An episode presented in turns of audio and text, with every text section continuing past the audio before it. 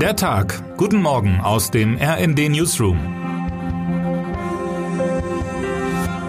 Es ist Donnerstag, der 2. Februar. Nun ist es tatsächlich überstanden. Die Pflicht zum Maskentragen gibt es von heute an auch in den öffentlichen Verkehrsmitteln deutschlandweit nicht mehr. Damit sind die sogenannten Corona-Maßnahmen, die uns seit knapp drei Jahren bis in die eigenen vier Wände begleitet haben, weitgehend wieder aus dem Alltag verschwunden. Wer Masken außerhalb von Krankenhäusern und ähnlichem trägt, tut dies künftig freiwillig. Die Pandemie, so scheint es, hat ihren Schrecken verloren. Masken, Lockdowns, Schulschließungen, abgesagte Veranstaltungen, Veranstaltungen, der Werkzeugkasten der Pandemiebekämpfer scheute sich nicht vor radikalen Maßnahmen. Eine Frage aber bleibt auch nach dem Ende der Maskenpflicht für viele Leute relevant. Welchen Effekt hatte welche Maßnahme? Oder anders gefragt, waren die harten Schritte gerechtfertigt?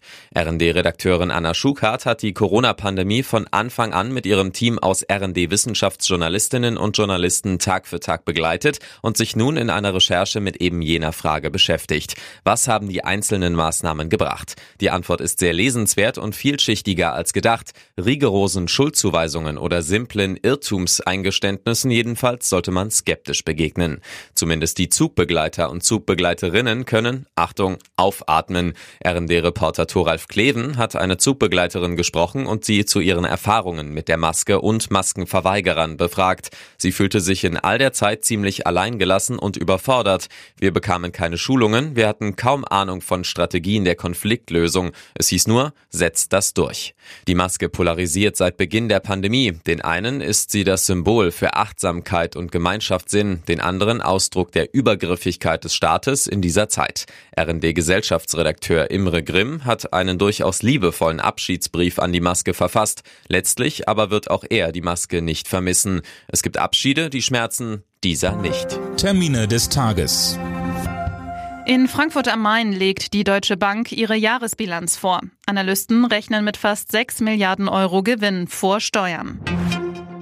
Die Afrikareise von Papst Franziskus geht mit einem Besuch in der Demokratischen Republik Kongo und des Südsudans weiter. Wer heute wichtig wird. Christine Lagarde, Präsidentin der Europäischen Zentralbank, wird heute die Zinsentscheidung bekannt geben. Es wird erwartet, dass die EZB die Zinsen signifikant anheben wird. Und damit wünschen wir Ihnen einen guten Start in den Tag. Autor ist Dirk Schmaler, am Mikrofon Jana Klonikowski und Fabian Hoffmann. Mit rnd.de, der Webseite des Redaktionsnetzwerks Deutschland, halten wir Sie durchgehend auf dem neuesten Stand. Alle Artikel aus diesem Newsletter finden Sie immer auf rnd.de slash der Tag.